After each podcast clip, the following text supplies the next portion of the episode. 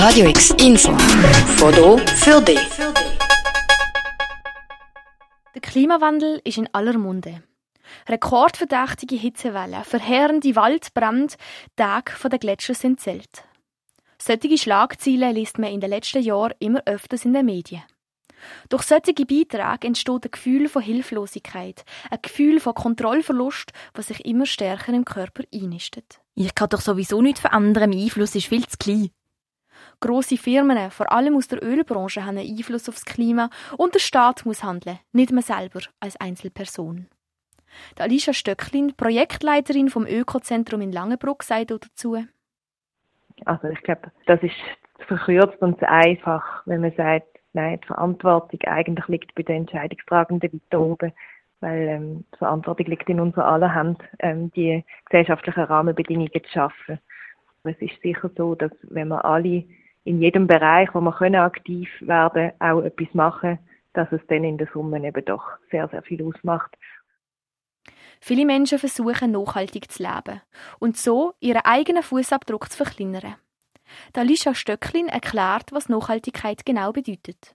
Was heißt Nachhaltigkeit? Also wenn man bei der Definition von Nachhaltigkeit ansetzt, dann ist eigentlich eine nachhaltige Entwicklung eine Entwicklung, die die Bedürfnisse der Gegenwart befriedigt, ohne zu riskieren, dass künftige Generationen ihre eigenen Bedürfnisse nicht befriedigen können. Im Internet findet man unzählige Tipps und Tricks, wie man das eigene Leben nachhaltiger gestalten kann. Ganz nach dem Motto Save the Turtles soll man keine Plastikstrohhalme kaufen, sondern Mehrweg. Und wenn man ein Armband kauft, soll man doch eins kaufen, wo dafür ein Baum pflanzt wird. Das bedeutet aber nicht wirklich nachhaltig zu leben. Am nachhaltigsten ist es eigentlich etwas erst gar nicht zu kaufen. es ist wichtig, sich zu Frage stellen, brauche ich das wirklich? Und wie viel brauche ich von was, um meine Bedürfnisse zu befriedigen und glücklich zu sein? Das steht über allem. Nachhaltigkeit bedeutet kreislaufwirtschaftlich zu handeln. Das heißt, dass man vorhandene Gegenstände und Produkte gut pflegt. So verlängert man ihr Leben. Viele Sachen kann man relativ einfach selber reparieren. Wenn etwas kaputt geht, muss ich das so nicht wegschmeißen. Wenn man dann doch etwas Neues braucht, sollte man die Sachen Secondhand kaufen. In Brockis, auf Ricardo oder ähnlichen Portalen. Das ist übrigens nicht nur gut fürs Klima, sondern auch für dein Portemonnaie. Secondhand-Produkte findest du meistens für einen Bruchteil vom Originalpreis. Kreislaufwirtschaftlich zu handeln heisst aber auch, Sachen zu teilen. Sich zu überlegen, brauche ich wirklich eine eigene Bohrmaschine oder einen Rasenmäher? Oder kann ich sie noch immer auslehnen? Eine ganz wichtige Merkregel, glaube ich, ist auch noch, überall, wo es warm wird, brauchen wir extrem viel Energie. Einmal warm duschen, zehn Minuten heiß duschen, ähm, entspricht etwa einem Energieverbrauch ähm, von, von einem Handy, wenn man das ganze Jahr aufladet. Warmwasser ist ein großes Thema, wo man, wo man schon recht einen großen Impact hat, wenn man sagt, ich dusche nur kurz oder kalt oder ich bade nicht so viel. Warm wird es nicht nur in der Dusche, sondern auch bei Heizungen oder Strom. Das bedeutet konkret, man sollte weniger heizen, weniger kühlen. Auch schon um ein, zwei Grad sind besser wie nichts. Glühbirnen austauschen und Bewegungssensoren anbringen für die Beleuchtung. Ein Bereich, wo wir uns alle verbessern können, ist der Bereich Lebensmittel und Ernährung. Wir als Schweiz werfen jährlich fast 3 Millionen Tonnen Lebensmittel weg. Das ist so viel wie das Gewicht von 14.000 Blauwal. Das zeigt, wie wichtig es ist, Food Waste zu vermeiden. Auch bei diesem Thema auch bei diesem Thema kannst du dir überlegen, was brauche ich wirklich.